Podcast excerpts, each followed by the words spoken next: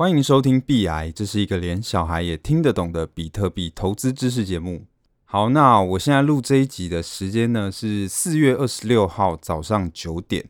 然后现在的加密货币市场算是有一个小幅度的回跌，像是比特币啦，它就从最高的大概六万三千美金跌到现在五万美金，那大概就跌了二十趴。那这样子的跌幅。也让蛮多人就是吓死了。不过我其实还蛮喜欢在这种时候推荐加密货币的，因为在市场上涨的时候，其实大家的情绪都会很嗨啦，就好像说如果我不 all in 就来不及了。那呃，如果继续涨，那我明天可能就要辞职了。可是其实下跌百分之二十之后呢，就会把你打回现实哦，就是我明天还要继续上班这样。所以其实，在回跌的时候，大家的情绪才能比较冷静下来。所以这集呢，我要趁着市场有一个回档的时候，来跟大家讲两个重点。第一，我要讲一个我个人认为非常值得买入的加密货币币安币 （BNB）。然后我会跟大家说这个币安币是什么，然后为什么我认为币安币很值得买，币安币有什么样的风险。然后第二个重点是，我会跟大家说，在市场下杀的时候，我们要用什么样的心态去面对。然后我们要用什么样的策略才可以安全的度过市场的回跌？好，那开始之前呢，我想要先分享一篇我看到的我觉得不错的文章。那这篇文章是高重建老师写的。那高重建老师是《区块链社会学》这本书的作者。那这本书其实也非常推荐呃区块链的新手看。那有兴趣大家可以自己去 Google。然后这篇文章我会放在 Podcast 的说明，或者你也可以在 B 癌的 FB 粉砖看到它。然后有兴趣的话，你可以去看全部的文章。那我这里先大概的讲一下。嗯、我相信每个人身边应该都会有那种就是完全不投资的朋友，不投资股票啦，然后也不想研究任何的理财产品。然后他们可能会觉得投资的风险很高，所以他们就只想要存钱而已。好，那我们可以想想看，其实投资是什么？投资说穿了，其实就是你把你资产的价值投注在某一些标的上面嘛，然后你可能希望这个标的可以保存你的价值，或者是让你的价值提升。比方说，你投资股票，其实就是你把价值投注在股票上；然后你投资黄金，就是你把价值投注在黄金上面。所以，如果你完全不投资，那会怎样？其实完全不投资的意思就是，你把你的资产的价值全部都投注在新台币上面。所以，如果你从这个角度想的话，其实完全不投资也是一种投资。完全不投资就等于你全部投资新台币这个产品。那新台币这个标的的报酬率怎么样？其实我们可以从台湾的消费者物价指数来看。四十年前的新台币跟现在比的话，它的购买力大概下降了四十趴以上，将近到五十趴。也就是说，假设四十年前你的五十块可以买一整块鸡排的话，到现在你的五十块，你可能只能买到半块的鸡排。所以其实新台币相当于四十年亏了百分之四十。所以如果你完全不投资的话，那其实也是一件很可怕的事情，因为你完全不投资，等于你投资了一个。四十年会亏百分之四十的标的，那就是新台币。那当然也不是说，所以你就要把你的资产全部都拿去投股票或是投加密货币嘛？因为其实如果你不做功课的话，那你投股票那会让你亏掉更多。只是说，如果你体认到这件事情，然后你希望好好的保有你资产的价值的话，那其实你应该好好的去思考说，你要怎么样多元化配置你的资产。你不一定要把你全部的资产都配置在新台币上面。好，这篇文章的观点就是分享给大家。然后，如果大家有兴趣看比较详细的内容，就再自己点进去看。好，那接下来就进入正题。我相信现在大家应该都知道加密货币的。老大和老二是谁？老大就是比特币嘛，就是市值第一名的。然后老二就是市值第二名的以太币。那我之前的节目也有讲过说，说我认为比特币跟以太币都是很值得新手投资的。那我们接下来要讲的这个加密货币，它就是老三。本人也是有大力买进这个老三这个加密货币，那就是币安币。那我相信大家应该都有听过币安交易所，币安就是全世界最大的加密货币交易所。然后币安这个交易所呢，他们有推出了一个区块链，叫做币安智能链。那这个币安币 BNB 就是在币安智能链上面流通的加密货币。那我们来说说看，这个币安链是在干嘛的？简单来讲，币安智能链它要做的事情，其实跟以太坊一模一样。币安智能链的终极目标跟以太坊一样，是想要成为去中心化的大平台。那如果你不知道去中心化的大平台是什么意思的话，你可以去听第四集。我们第四集有介绍说以太坊是什么，然后去中心化的大平台是什么。所以其实币安智能链，大家可以把它想象成是以太坊的竞争者，它要做的事情跟以太坊一模一样。而且币安智能链是现在以太坊众多的竞争者之中表现最强的一个区块链，它的市值也是以太坊的竞争者里面最大的。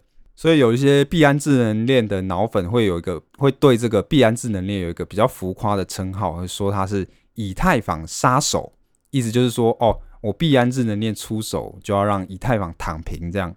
那为什么说现在大家对币安智能链这么的看好？那是因为说，虽然以太坊它现在是老二，就是市值第二名，可是其实以太坊它现在的使用体验很差。简单来讲，就是以太坊这个平台又贵又慢，以太坊的速度很慢，而且手续费很高，所以这就让币安智能链有一个机会可以去切入，因为币安智能链刚好跟以太坊相反，以太坊是又慢又贵嘛。币安智能链是又快又便宜，那两者的差距有多大呢？以太坊的一笔交易被确认的时间大概是五分钟左右。那当然，如果你付更高的手续费，就会更快嘛。那通常更快可能也是呃两分钟或者是一分钟这样。那如果更慢的话，你可能就是十分钟这样。总之，以太坊它的交易被确认的时间是以分钟算的，可是币安智能链。它的交易被确认的时间是以秒钟去算的。那我自己实际使用的话，大概就可能十秒左右，你的交易就会被确认这样。所以币安智能链比以太坊还要快，然后再来是币安智能链的手续费也比以太坊还要便宜。以太坊上面的有一些应用的手续费，其实你要花到甚至破千元的台币。相比之下，币安智能链可能只要花到十几块的台币。所以，其实币安智能链跟以太坊这两个区块链使用上的体感可以说是天差地别。如果你用过币安智能链的话，那你可能会完全回不去以太坊。币安智能链现在之所以井喷的有一个原因，也是因为 DeFi 的高速发展。目前的去中心化的世界有一种应用叫做 DeFi，那这个 DeFi 就是去中心化的金融。DeFi 这个领域也很有趣，我们可以有机会再介绍。不过总之呢，就是 DeFi 这个领域现在非常的火爆，而且正在高速的发展。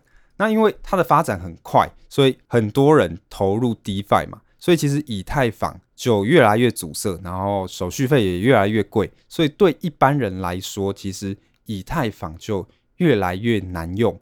所以有一些 DeFi 的应用呢，就会转移到币安智能链上面，所以现在币安智能链上面就是有跟到这个 DeFi 的高速发展，所以现在币安智能链上面的生态系越来越庞大，那它的价格当然也就是跟着水涨船高。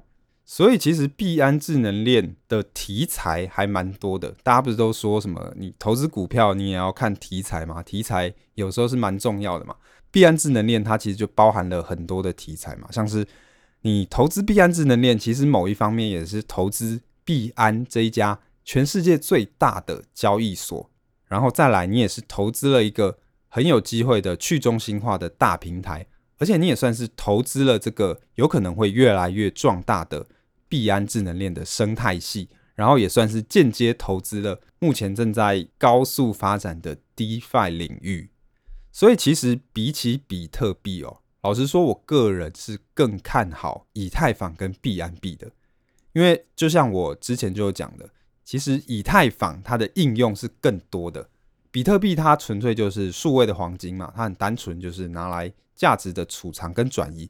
可是以太坊跟币安币，它是有机会做一些去中心化的应用，所以它的想象空间其实比比特币更大。以太坊跟币安币，他们有可能可以分食到传统金融的这个庞大的市值。所以其实除了比特币跟以太币，币安币一样是我认为新手可以无脑投的。那当然，我的无脑投的意思是说，你拿出你的一小部分的资产投资，然后这一小部分资产是你可以配置在 BNB 上的。那我录这一集的时间呢，，BNB 的价位大概在五百出头。那如果以长期来看的话，这个价位是绝对可以投资的。如果我们的目标是说，我们希望 BNB 以后可以成为一个大家认可的去中心化大平台，那目前进场绝对是可以的。那当然，请记得你可以定期定额，而且非常小额的投资，那所以其实币安币就听起来很猛嘛，就是又快又便宜，然后听起来好像屌打以太币，听起来好像可以完全 all in 币安币诶。不过其实币安币它并不是完美的，币安币它之所以可以又快又便宜，其实是因为币安币它没有那么的去中心化。我们每个人你都可以去挖以太币嘛。当然，以你的算力，你可能会非常难挖，但是你还是可以加入这个记账的一份子。可是，其实你是没有办法挖币安币的。币安现在其实是由二十一个超级节点所控制。那当然，有一些这个节点是币安这个交易所控制的，那有一些节点是一些外部的机构控制。可是，一般来说呢，大家会认为币安相对于以太坊来讲，它没有那么去中心化。它就是由二十一个超级节点所控制，所以其实有人戏称币安智能链是机房链，它的意思就是说，哦，这个币安智能链就是开在币安的机房里面呐。那如果今天币安有一个三长两短的话，那币安智能链可能也是蛮危险的。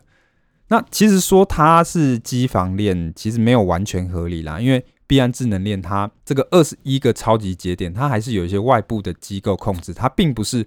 完全的掌握在币安的手上。可是，如果币安这个交易所今天出事或是倒闭的话，那对于币安智能链的未来，我们可能也是会蛮担心的。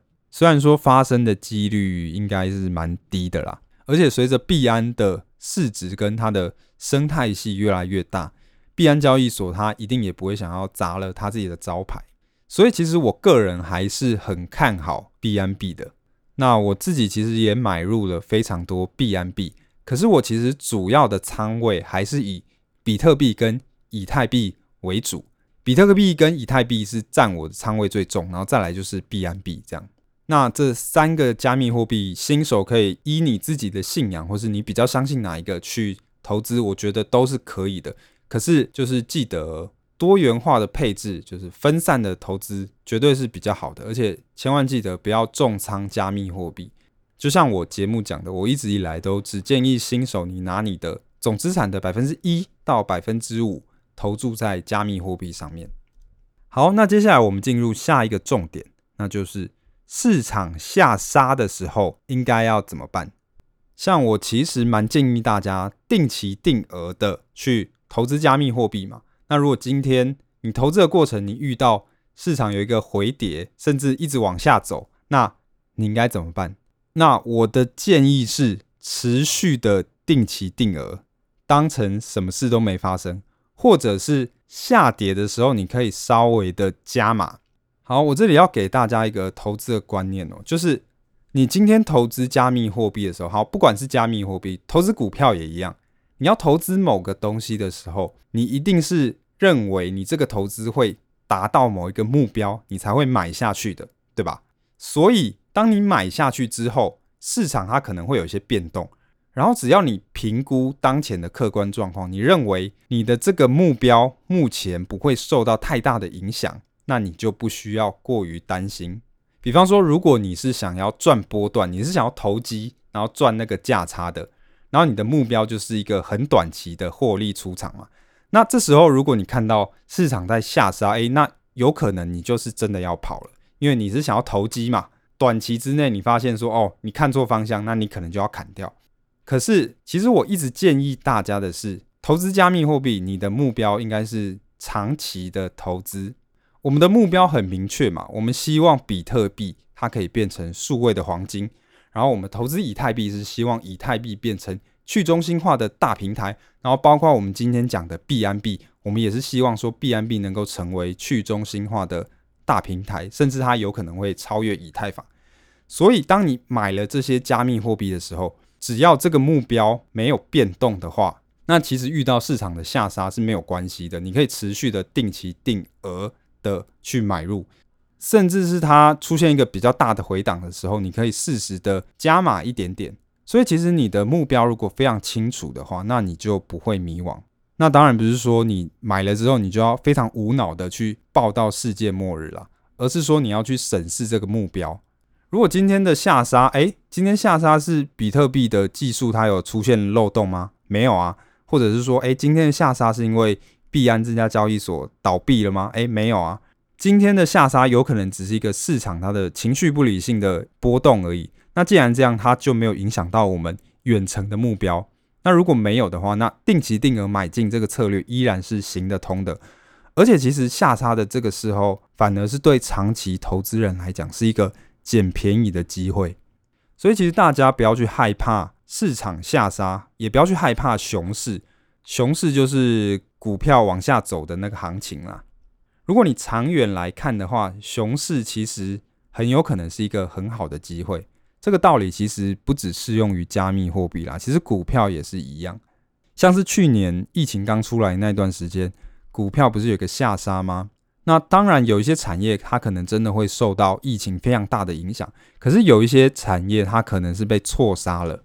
那如果你发现你手上的股票长期来看是并不太会受到疫情的影响的，那其实你还是可以长期持有嘛。而且你现在来看，确实从疫情那时候相比的话，如果你有买入一些股票，那你现在的报酬率应该是会非常的高。那当然说这个说起来非常简单，可是实际做起来是蛮困难的啦。因为你毕竟你看你账面的钱一直减少嘛，那你有可能就是会心情不好，你有可能就是会睡不着嘛。那怎么样让你在加密货币持续下跌的时候，你还可以睡得安心呢？那其实就是你不可以重仓在加密货币上面。其实我本身算是一个非常看好加密货币发展的投资者了。我自己在加密货币上面其实投了很多钱，可是加密货币并不是我最大的投资。我大部分的投资其实还是配置在股票上面的，所以。大家如果听完币癌，大家还是那个多花一点时间去听股癌啊。一般人呢，我只建议你投百分之一到百分之五的总资产在加密货币上面，这样你才抱得住，这样你才可以长期投资。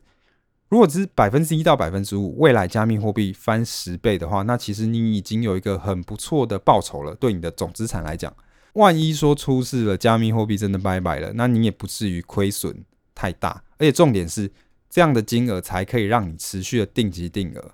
好，那这就是今天讲的内容。重点一，币安币是一个我个人认为很不错的投资，大家也可以把你想投资在加密货币上面的资产一部分配置在币安币上面。然后再来就是市场下跌的时候不要恐慌，只要你的长期目标不变的话，那其实你还是可以持续的定期定额去买入的。好，那这就是今天的全部内容。如果大家对加密货币有任何问题的话，大家可以到币来的粉丝专业上面问我。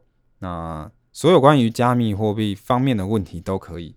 希望大家也可以帮我按个赞，或是在 Apple 的 Podcast 上面给我五星的评分。OK，那我们就下次见。